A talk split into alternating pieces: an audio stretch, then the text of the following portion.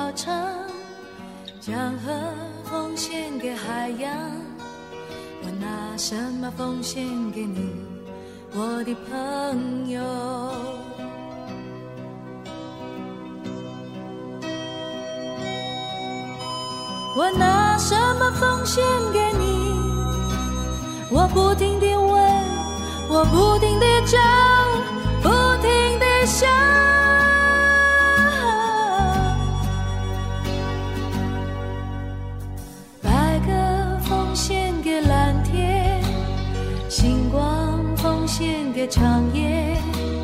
我拿什么奉献给你，我的小孩？雨季奉献给大地，岁月奉献给季节，我拿什么奉献给你，我的爹娘？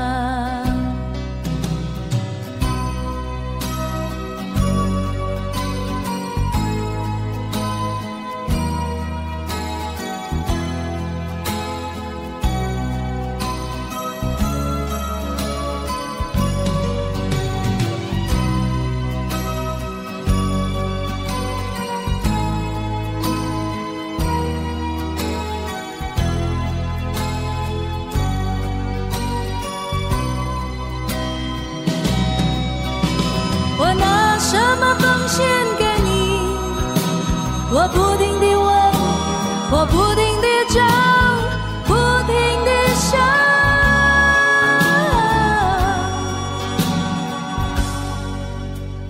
长路奉献给远方，玫瑰奉献给爱情。我拿什么奉献给你，我的爱人？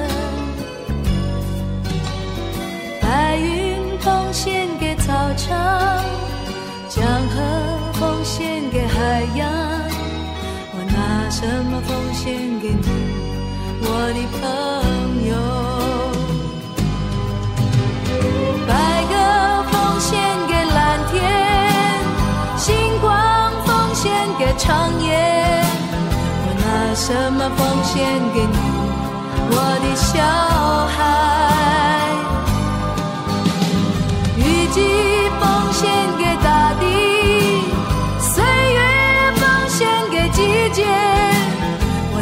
什么奉献给你，我的爹娘？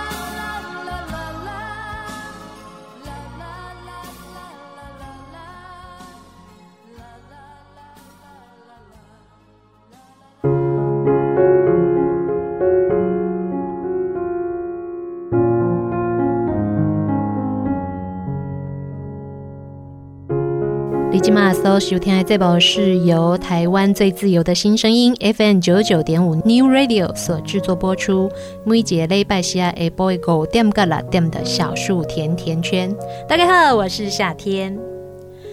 一样的，在每一个星期日的下午，我们在这边在空中陪伴大家度过一个小时的时间。夏天嗲嗲嗲的这部来对讲吼，我细汉的时阵是人家说的不 good in 呐。我没有很乖，我不是一个听话的小孩。可是呢，在那个时候哦，尤其在我的年纪哦，哎，这样子就有点透露了自己的年纪。可是，在我那个年龄的时候，我们以前听到辅导室，会有一点紧张，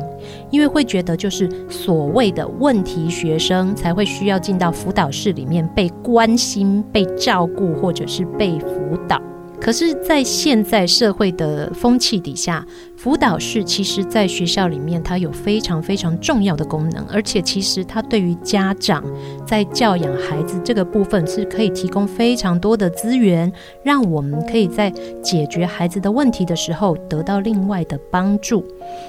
今天呢，在节目的现场，夏天就要邀请到夏天的好朋友，是我们高雄市汉民国小学务处的学务主任杨丽荣老师。那杨丽荣老师呢，她过去也在呃其他的学校局处里面担任过辅导室的主任。那同时也对于我们的家庭教育的这个部分，还有生命教育的部分，是非常的专业哦。那我们就要来跟老师聊一聊，当我们的孩子在学校遇到了学习上的困扰，或者是学习上的问题需要解决的时候，之后要怎么样透过学校的辅导体系的介入以及帮助，帮助我们大家解决问题？老师好，你好，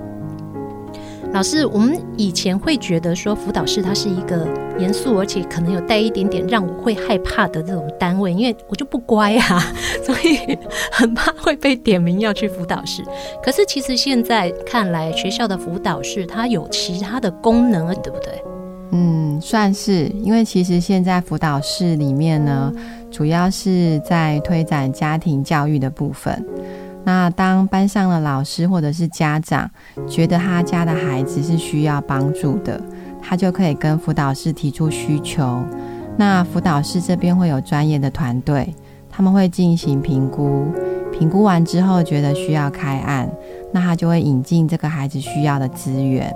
去协助这个孩子。让他变得更好，更能够适应这个社会。所以，当我们家长遇到这些问题的时候，其实我们是可以主动去要求辅导室协助我们的吗？嗯，应该也不能说是要求，就是他可以跟班级导师互动，然后班级导师呢，他会知道家长有这样的需求之后，他会跟学校的辅导室，等于是合作的部分。去了解这个孩子目前需要的有哪些资源，或者是需要哪些策略。可是首先要先评估目前孩子他的状况是什么样子，这样才能够确定呃接下来要做的流程可以怎么样处理。所以在这个之前，等于家长跟老师、学校的老师先要有一个良性的互动跟一起工作的过程。对，就是他先建立关系，就是家长可能跟老师之间彼此要更加熟悉这个孩子目前的状况。那可能家长也必须要清楚地告知老师，他目前担忧孩子的部分有哪些。那老师才能更清楚地理解到说，也许这个孩子在班上他看到的样子。不是实际上这个家长所担心的，因为大部分的个案，如果他在班上没有引起老师教学上的困扰，也许老师他就很容易就是没有注意到。所以当家长有意识到孩子的某一些问题是出现了，他在学习上是有困难的，我觉得是可以主动跟老师讨论这一块。但是也会有一些，我们虽然不想这样的状况发生，但是还是会有一些孩子，他的家庭功能其实已经呃失衡了。也就是说，可能在呃孩子的教育成长上面，家长其实也有可能是缺席的。那也有可能是他的能力不足，他没有办法给予孩子适当的照顾跟教育。这个部分的话，学校这边也是可以提供帮助的吗？可以。假设说这个孩子他在家庭里面是呃。家长或者是监护人本身没有办法照顾这个孩子，那导师他通常会评估孩子目前的状况，在学校原有的补助之下，跟资源之下，他会额外呢跟辅导室寻求，就是某一些额外的校外资源。当然，如果说这个孩子本身就是呃有主责社工在照顾的，那学校的辅导室就会跟这个孩子本身的主责社工合作。一起评估孩子在校内跟校外的学习状况下，有没有一些隐忧是我们要共同去解决跟面对的。我们在学校对于学校的这个组织的理解里面，我们会有像是学务啦，或者是教务啦，或者是总务。其实辅导室它的功能现在来讲，应该反而要能够被凸显。嗯，其实教育部他一直都蛮重视辅导室这个功能，所以他其实在几年前吧，就已经开始就是把呃二十四班以下的学校就安等于说是设立一个专辅老师的存在。那如果说是超过二十五班以上的，就会多一名专业辅导人员。这个专业辅导人员他可以是心理师，他也可以是社工师。对，那等于是越大的学校，有可能个案数越多，我们需要更多的专业辅导人员进来。再加上说，近年来其实社会上面某一些学校里面发生的个案都比较严重，是，所以就会变成，嗯，辅导这一块，其实在台湾是越来越明显的浮上台面来做加强的，所以。除了刚刚讲了这些，是后面等于是治疗性的所谓的二三级辅导，其实辅导室本身也一直都在做，就是预防性的辅导。比如说，像辅导室，他其实每一个学期，他都会针对家长，然后开了就是家长的亲子教育课程。那这个亲子教育课程就会比较是多元方面的，依照这个学校里面的家长目前。可能他们评估需要的某一些职能去做，等于是晚上开立一两个小时的课程来做，就是等于是进阶的提升。那就会邀请学生的家长来参加。那有一些甚至是亲子的课程，是对。那像我知道我的学校目前就还有所谓的夜光天使班，是这些孩子他在放学后，甚至他在安亲后的时间，他是没有人照顾的。那学校开立了这样子的夜光天使班，就会呃间接辅助这些确实是需要有人照顾的孩子，来先来学校，然后让他可以待到比较晚的时间，是他不会在校外游荡，是有一个处所，让他可以在那边，不一定是所谓的课业学习，他有可能是跟同侪互动，然后打打球，然后玩玩桌游，聊聊天。然后，呃，就是那一段可能六点啊到八点，是有人可以陪伴这一群孩子。当然，也有一些老师他们会有一个隐忧，是当学校帮家长做了所有的事情之后，家长自己本身的功能在哪里？是，所以我我应该这么说好了。刚刚所谓的夜光天使呢，它是帮助一些很需要这样子支持的家长跟家庭。是它不能够普及化，所以我们刚刚说的那个亲子教育的课程，它就是做预防的动作。我们还是会希望家长普遍在教养的智能上面的提升之后，他是有能力去协助孩子，是帮帮助他们整个家庭是可以很顺利的一起成长跟运作下去。所以无法偏颇，但是我们确实是每一个家庭都有每个家庭需要面临跟成长的部分。可是偏偏就是有一些家庭，像刚刚你说的，他是家长没有办法照顾的，那我们就真的很需要帮他找一些资源进来，否则这些这些小孩，他真的就是在他自己的安亲班结束后，他依然是会在校外游荡的。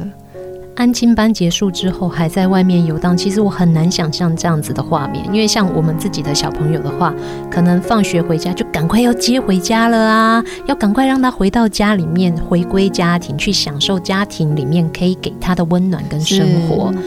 可是的确有一些孩子，他在放学之后，他没有人可以陪伴或照顾。没有，因为他可能回到家里只有他一个人，他有可能从小到大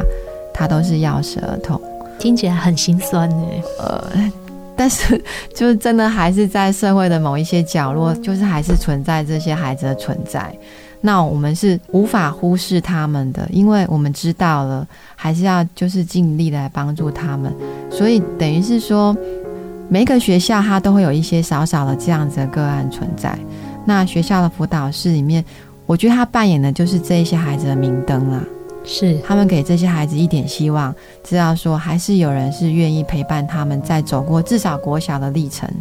是有人陪他们的，也有人在乎他们。这个对孩子的成长过程来讲很重要，因为很多像这些在家庭他没有办法得到呃适当的照顾或者是温暖的孩子，他可能对自我的认知跟他的自信的建立也会相对的比较薄弱，因为他从来不会被称赞，不会被拥抱。可是学校的老师相对的，他也许没有办法每天 二十四小时的陪着他们，可是他在补足这一块。是，所以嗯。当有学校愿意做，就是学校辅导师愿意做这些事情的时候，就是我觉得这些人是蛮值得敬佩的，因为等于是他额外花了他下班之后的时间，是陪这一群孩子，可能到晚上八九点，是对，然后他愿意设计一些课程，然后呃关心这些孩子。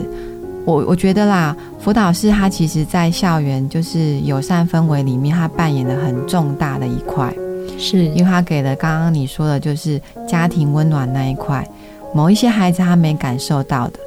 辅导室里面的人，他努力的把那一块让孩子看见。是对，所以其实我觉得学校跟家庭其实一直都应该是一个合作的状态。嗯，在家里面，我们教育孩子他应该有的应对进退，然后他应该有的人生的观念，我们先建立了。在学校以后，他去学知识、学知能、学跟其他的孩子一起工作、一起相处，他们的人际关系。其实我一直觉得学校的辅导是很厉害的一点，就是当家庭的功能不足的时候，他去补。那如果家长他发现他的孩子在学习上面有问题的时候，因为他非常的爱他的孩子。所以他会开始去寻找资源，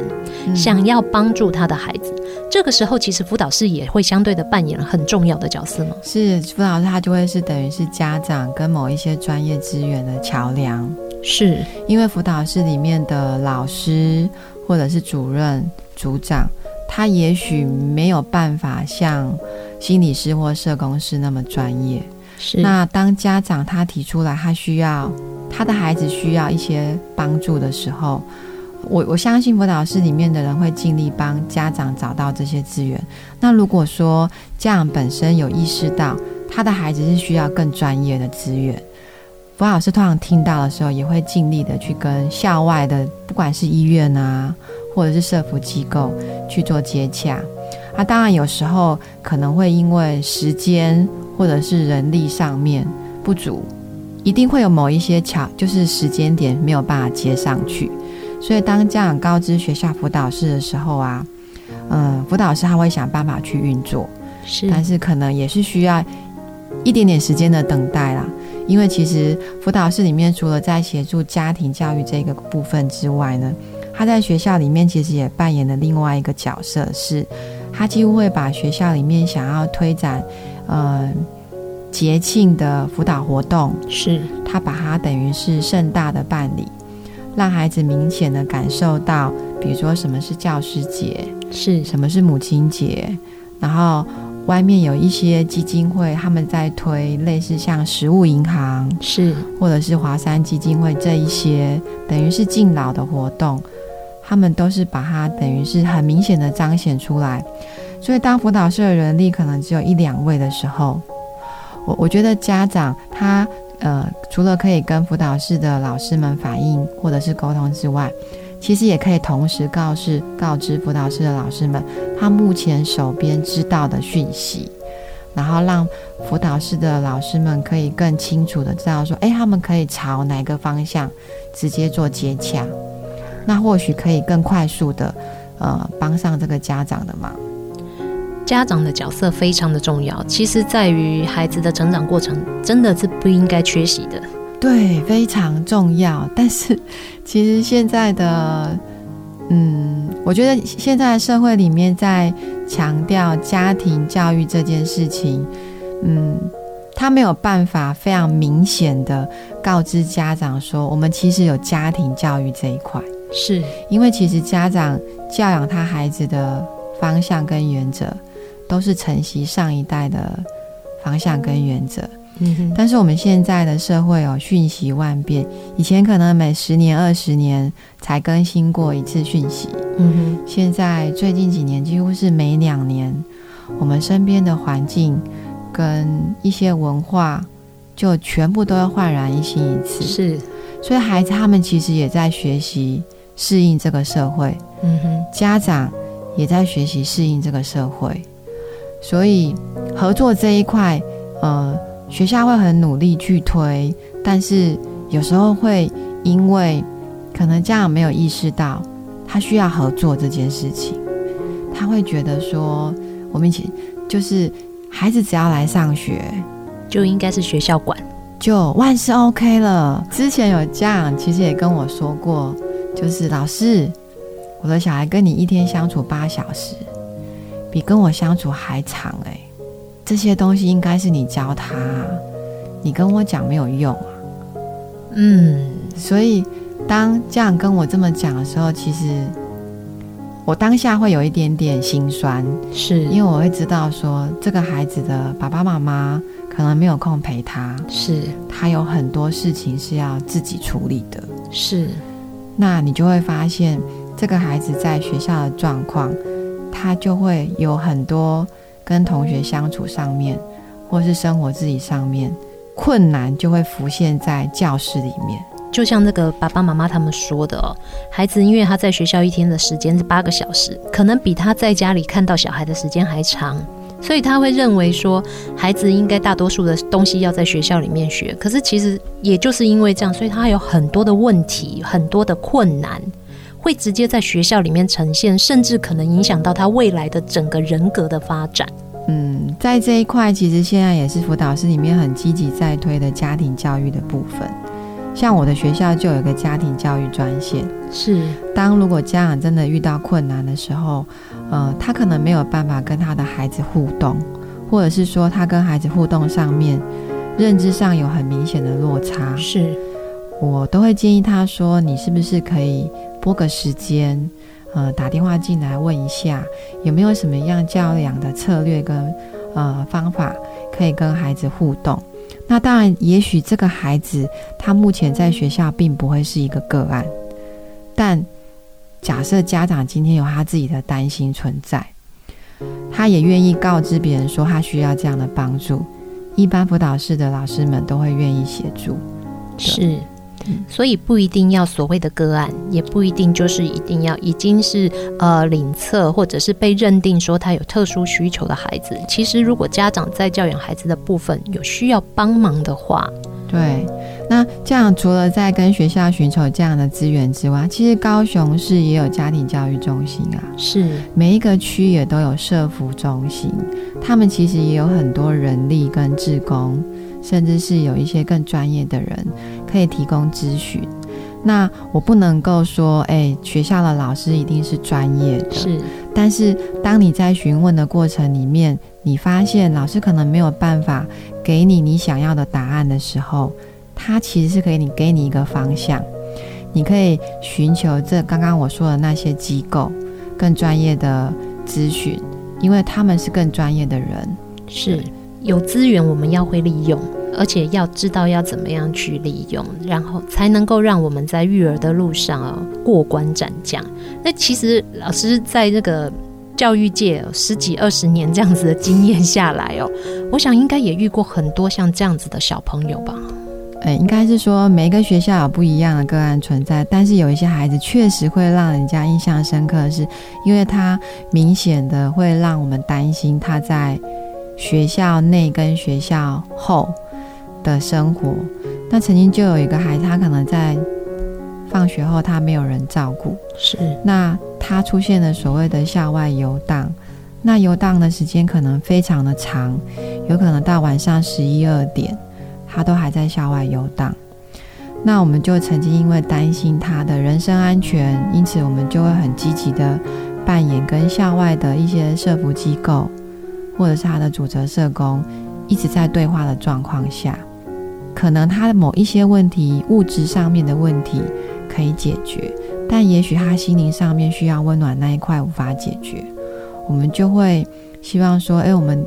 利用时间多跟他聊一聊，跟他聊聊那五分钟，就可以知道他现在的身心状况是不是是平顺的，是，不然我们会担心他回到家之后没人照顾。他可能就忽略了生活自理的部分。那我们有时候检视一下衣着，看一下头发，也知道他现在有没有好好的照顾好自己。是对。遇到这样的孩子，有的时候虽然我们会觉得大人有的时候看到这样的状况，我们做的也许没有办法真的去改变什么，但是你一些小小的关心，可能在这孩子的心里面，他种下了一颗小小的种子，未来也许有一天他就发芽了。嗯所以我们就其实真的是希望，就是在他的那一段时间，他需要人帮忙的时候，给他一点温暖，让他成为一个内在有一点温暖的人，也可以去帮助别人。这个世界如果都是这样子的老师有多好啊！一定会的。就是我们努力的把这样的讯息，就是告知大家。其实老师就是置业，是我们可以就是不管是为了帮助自己的未来。或者是帮助自己的下一代，现在助人就是帮助现在的这一个学生的状态下，其实就是帮助我自己未来的生命。是，那我觉得传递这样的观念给学生知道，或是给我自己的孩子知道，都很重要。因为我们在以前的那个观念里面，都会认为孩子是国家未来的栋梁，是，我们就希望这些栋梁不要被重蛀掉啊，嗯，不要歪了，可以可以长成那种参天的大树，至少他不用，就是他别人别人要一直来帮他处理，它也不要倒下来，但它可以成为别人可以遮荫的地方。嗯，这点真的很重要，我们可以把我们得到的幸福、得到的温暖。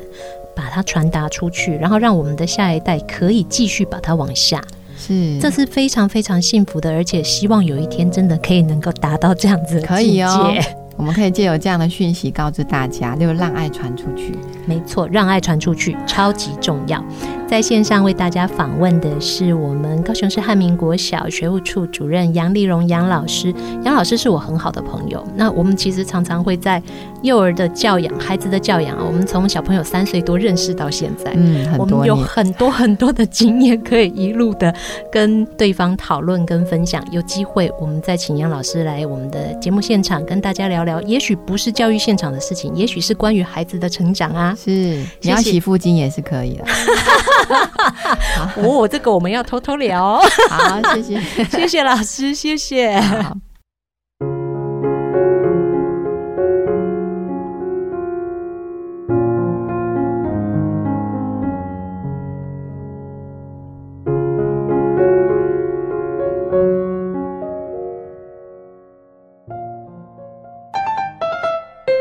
制作者很累吧？动动手脚，伸伸懒腰，节目马上回来哟。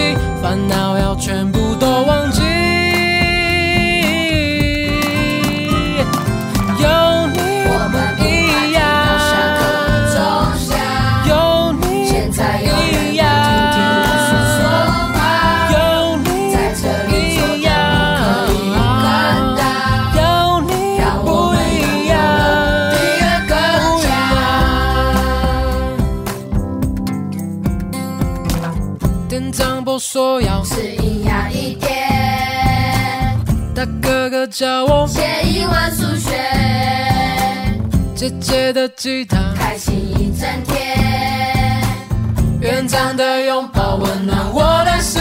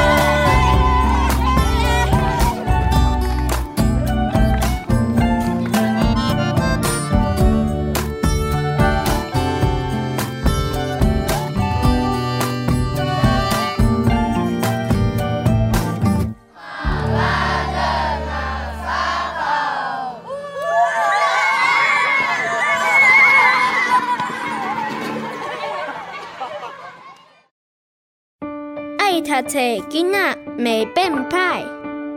爱看册的大人嘛袂歹哦。做伙来读册。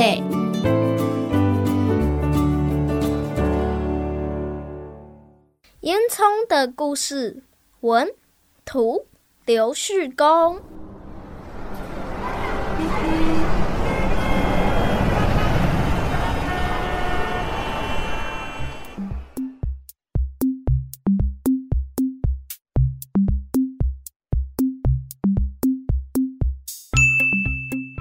从前有一位有钱人，他住在一间很大的房子里，他有很多烟囱，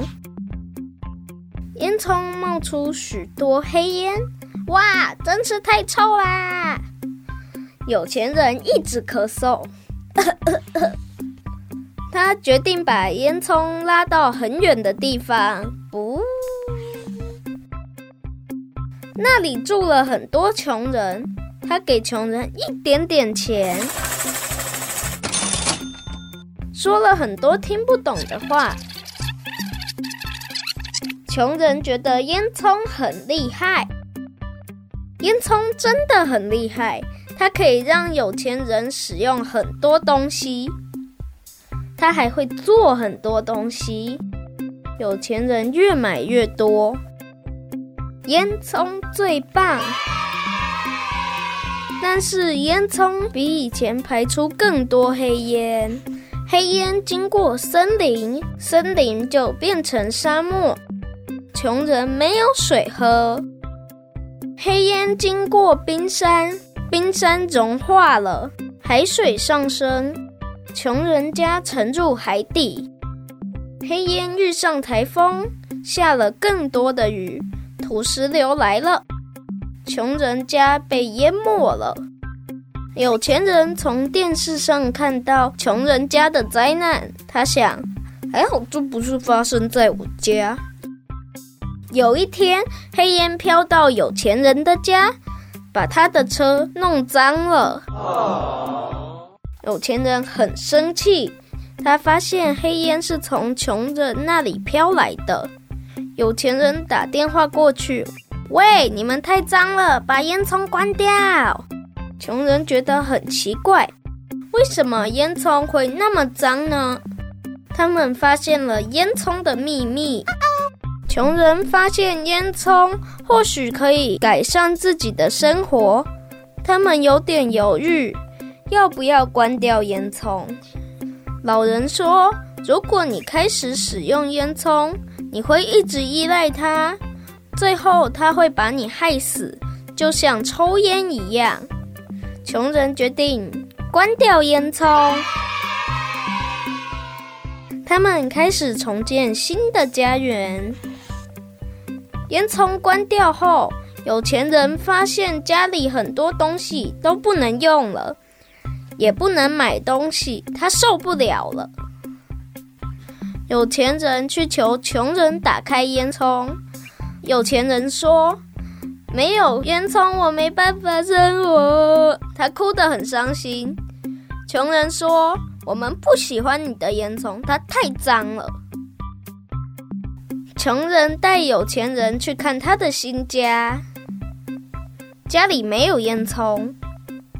他们去逛杂货店，这里也没有烟囱。店里的东西都是邻居们自己种的或是做的，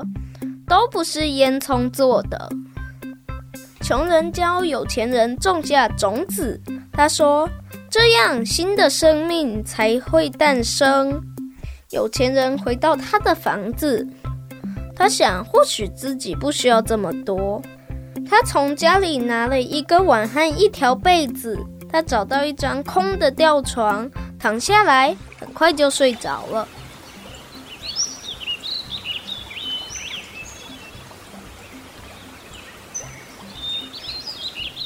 结束。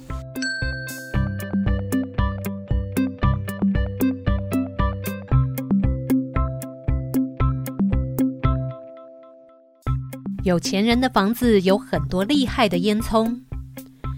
烟囱让有钱人的生活很便利，但是味道却很臭。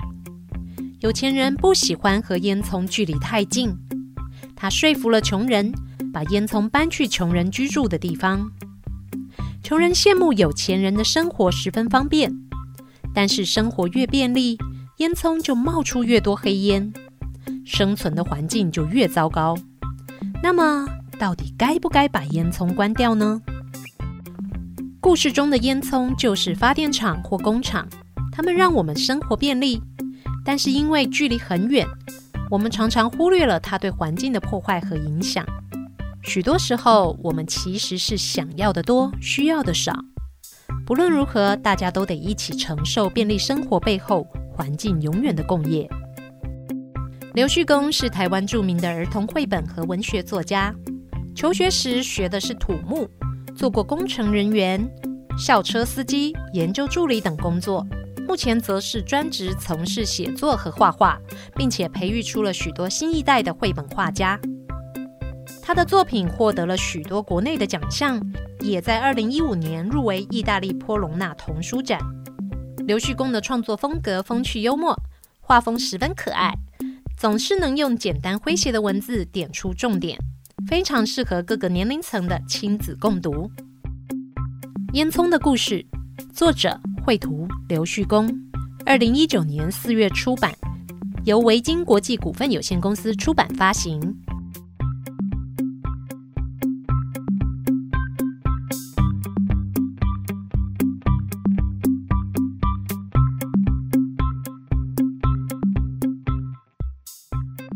还喜欢我们在十月份为大家安排四本由台湾非常厉害的童书绘本作家刘旭公所创作的作品吗？刘旭公的作品大多数时候都是比较简单、比较轻松的，但是仔细的阅读之后，你会发现里面隐藏了非常非常深的含义。十一月就要到了，在下一个月我们会开始为大家安排新的系列。想要跟夏天和三根毛一起阅读更多的书吗？继续锁定我们小树甜甜圈的这回来塔贼哦。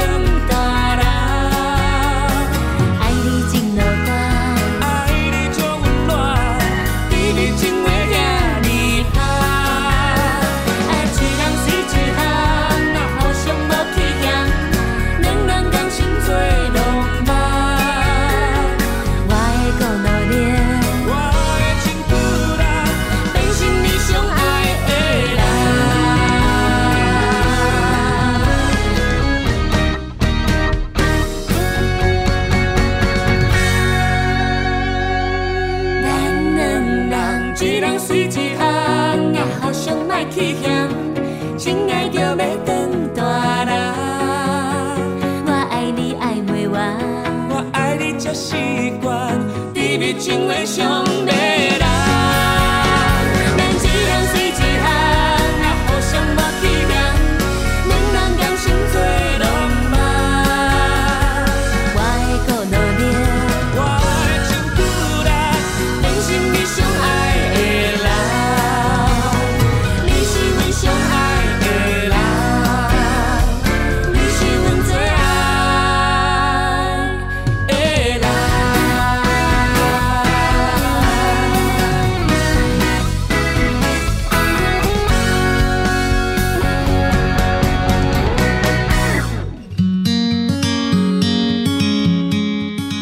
回到 FM 九九点五 New Radio 的小树甜甜圈，大家好，我是夏天。现在人对于网络的依赖跟使用程度越来越高了。在以前网络使用还没有那么方便的时候，或者是智慧型手机还没有那么普遍的时候，除了在办公室上班之外，回到家里我们可能就可以离开网络去做一些别的事情。但是现在呢，大家人手一只智慧型手机，到哪里都有免费的 WiFi 可以连接，手机的上网又常常有便宜的吃到饱，大家对于网络的依赖程度是越来越高了。除了大人之外，其实对于孩子来说，网络成瘾的状况也是不断的攀高哦。在二零零五年呢，由专家研究，当时中学生每一个星期他们上网的时间大概在七个小时之内。但是到了二零一九年之后，相关的研究却发现，高中职以上的学生上网时间平均是二十五个小时，其中又有将近十八个小时都是使用智慧型手机在上网，成长的幅度有三倍那么多。根据台北市立联合医院松德院区洪于琪社工师，他从临床上来观察，国内在国小三年级到国高中的学生，其实都有许多网络成瘾的患者。网络成瘾出现的原因非常的复杂，如果出现了这三个征兆，那么我们可能就要协助孩子们寻找专家就医了。首先，孩子如果没有手机玩的时候，会出现戒断症状。有一些孩子如果没有手机可以玩的时候，会出现焦虑、脾气暴躁的状况。这样的情况我们就得要注意了，孩子是不是有网络成瘾的状况？再来就是网络使用的时间越来越长，原本可能只要玩两个小时的时间，他就可以放松了，但是现在可能要玩到三个小时、五个小时才愿意把手机或者是电脑放下来，那么也有可能已经是网络成瘾了。当家长开始发现孩子的网络时间越来越长的时候，也许会开始禁止或者是缩短孩子的使用时间。有一些孩子可能会因为父母禁止或者是缩短他的网络使用时间而跟父母生气，甚至产生严重的冲突。如果出现了以上的这三个征兆的话，父母亲一定要留意，孩子可能需要专家来协助就医喽。网络成瘾所造成的问题，除了手机使用的时间跟方法以外，也会关系到亲子之间的互动。有一些孩子在网络使用过度之后，甚至会产生拒绝上学的情况。人际关系或者是父母的管教之间，也可能产生障碍或冲突。世界卫生组织也在二零一八年正式宣布，把网络游戏成瘾纳入为精神方面的疾病。但是很多家长其实真的不知道该怎么样处理这样的问题。其实我们现在自己大人哦，空闲的时候很有可能就会把手机拿起来划一下看一下，久而久之，耳濡目染之下，也许它也就会造成了网络使用过度的问题。果我们已经发现孩子有网络成瘾的状况，有没有什么方式可以帮助他呢？除了找专家协助，或者是到医院就医之外，父母亲或者是照顾者也要开始思考，是不是应该要适度的去介入孩子的生活，或者是提高陪伴孩子的时间跟品质，甚至我们要去观察看看孩子是不是在日常生活当中遇到了什么样无法解决的问题。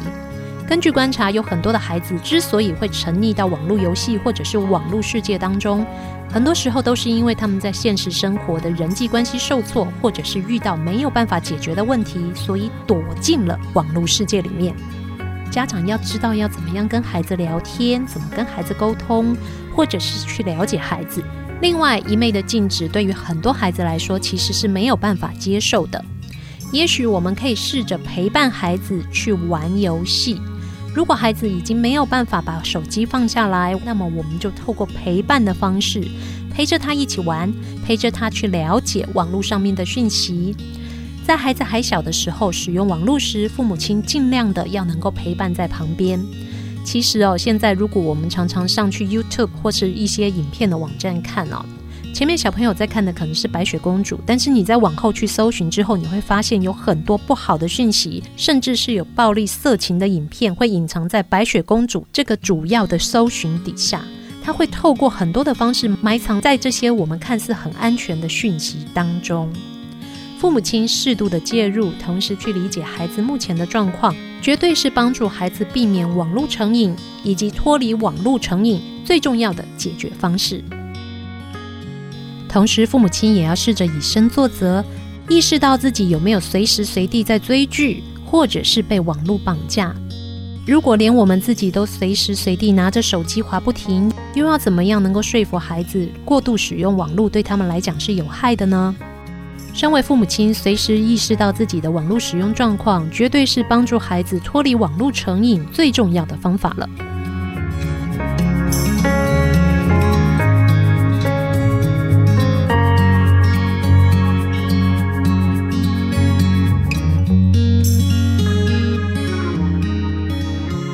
一个小时的节目又即将进入尾声了。今天的节目内容你还喜欢吗？立即马搜收听是由 FM 九九点五所制作播出。每节礼拜四下 Apple Go 点个啦点的小树甜甜圈。现在除了透过 FM 九九点五收听之外，您也可以利用 Apple Podcast 来收听我们的节目。在 Podcast 底下搜寻云端新广播，或者是搜寻小树甜甜圈。你都可以找得到我们的节目哦。如果您是刚加入我们的新朋友，也欢迎您往前去听听看，也许会有您需要的内容哦。节目最后一样送给大家一首好听的歌曲，我们下个星期同样的时间不见不散，等你哦。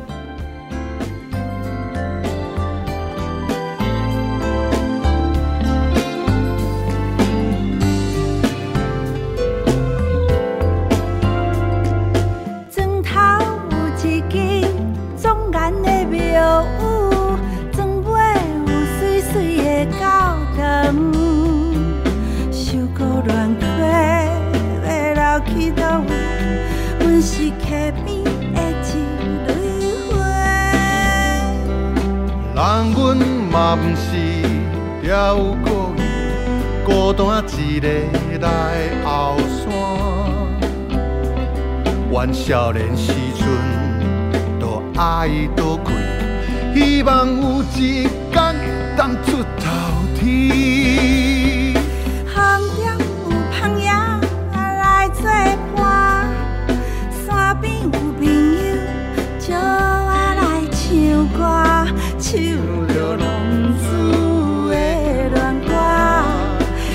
去倒一倒爱坐浮游马。中有一间起客的厝啊，想要甲你做伙来洗温泉，受过乱过要留去倒位，唔通袂记得阮的名。人爱出中天，北方出中原，望祖宗言留下祖宗田